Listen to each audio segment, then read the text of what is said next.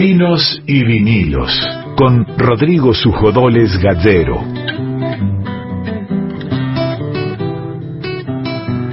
Seguimos en Vinos y Vinilos y momentos de hablar de cine. Dijimos en la apertura que hoy vamos a tener eh, debut de columna y para eso está la Automala para hablarnos del cine, pero no del cine que podemos ver en cualquier programación, en las carteleras de los días jueves. No, en este caso, películas que tienen que ver con la temática de este programa, ya sea con el vino, ya sea con los vinilos, o también, ¿por qué no?, con la geografía argentina que es parte de nuestro folclore. ¿Cómo estás, Lau?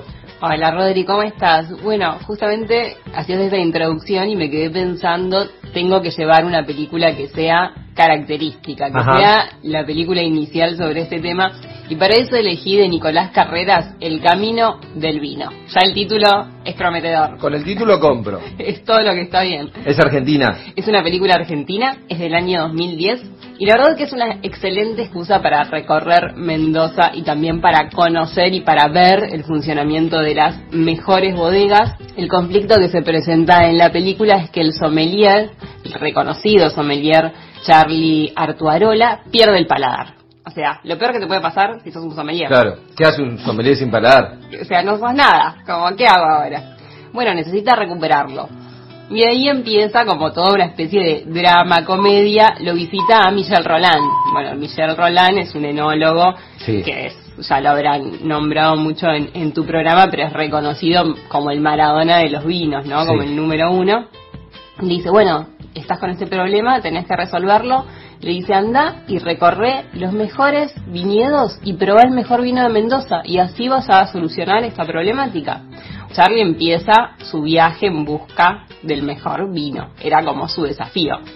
La primera persona con la que se encuentra para dar con ese mejor vino mientras va recorriendo Mendoza con esos paisajes alucinantes es Susana Balbo, una reconocidísima sí, Y bueno, y ante la necesidad de probar el mejor vino, habla con ella, se lo pide. No es fácil tampoco plantear, llegas a una bodega y le decís al enólogo, hola, quiero el mejor vino. ¿no? Tenés que hacer como toda una introducción, si bien el Charlie es muy reconocido.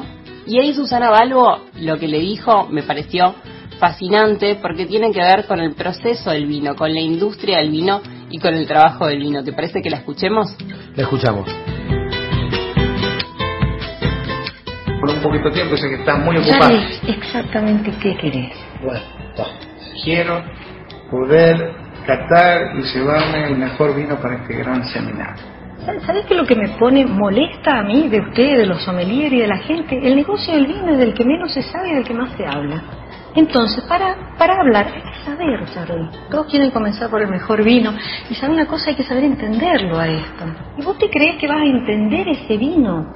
No, saber lo que es trabajo en la viña, en lo que es agrelo, en lo que es estar acá, estar envuelto en esto. No se puede interpretar la pasión de un trabajo sin ejecutarlo. ¿Será que podemos probar Charlie, a la viña. Anda con Silvio y entendé cómo hacemos mi mejor vino. Silvio es el primer escalón de la producción. Es quien se encarga del viñedo, de la poda, de cuidar, de estar con las viñas.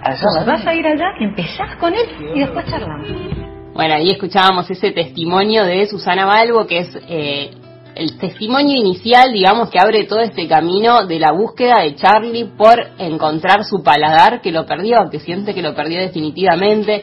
Ahí vas a encontrar diálogos con los enólogos más destacados, con personalidades como, por ejemplo, Donato de Santis, el cocinero, que también se queda como envuelto en esta problemática tratando de ayudar a su amigo para que se pueda encontrar con los sabores. Bueno, y esta pérdida del paladar es la excusa para recorrer viñedos, para ver cómo se trabaja con las uvas, ¿no?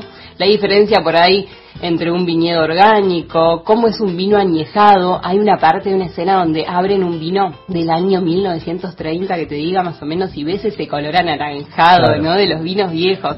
Bueno, añejados, no viejos. No, pero, está bien, viejo, sí. Impresionante. Te dan, por supuesto, muchas ganas de tomar vino cuando ves esta película. Bueno, el, el recorrido todo que se embellece con esos paisajes mendocinos increíbles. Estas conversaciones que mantiene Charlie son muy interesantes no solamente por el trabajo que hacen los enólogos, sus colegas, sino por pensar en los sabores. Y esto me parecía que estaba bueno traerlo y pensar a dónde te transportan esos sabores. Tal vez exista el mejor vino y el vino más caro y el vino más sofisticado, pero por ahí el vino que vos amás tiene otro sabor. Y bueno, y conectarse con esos sabores que uno ama.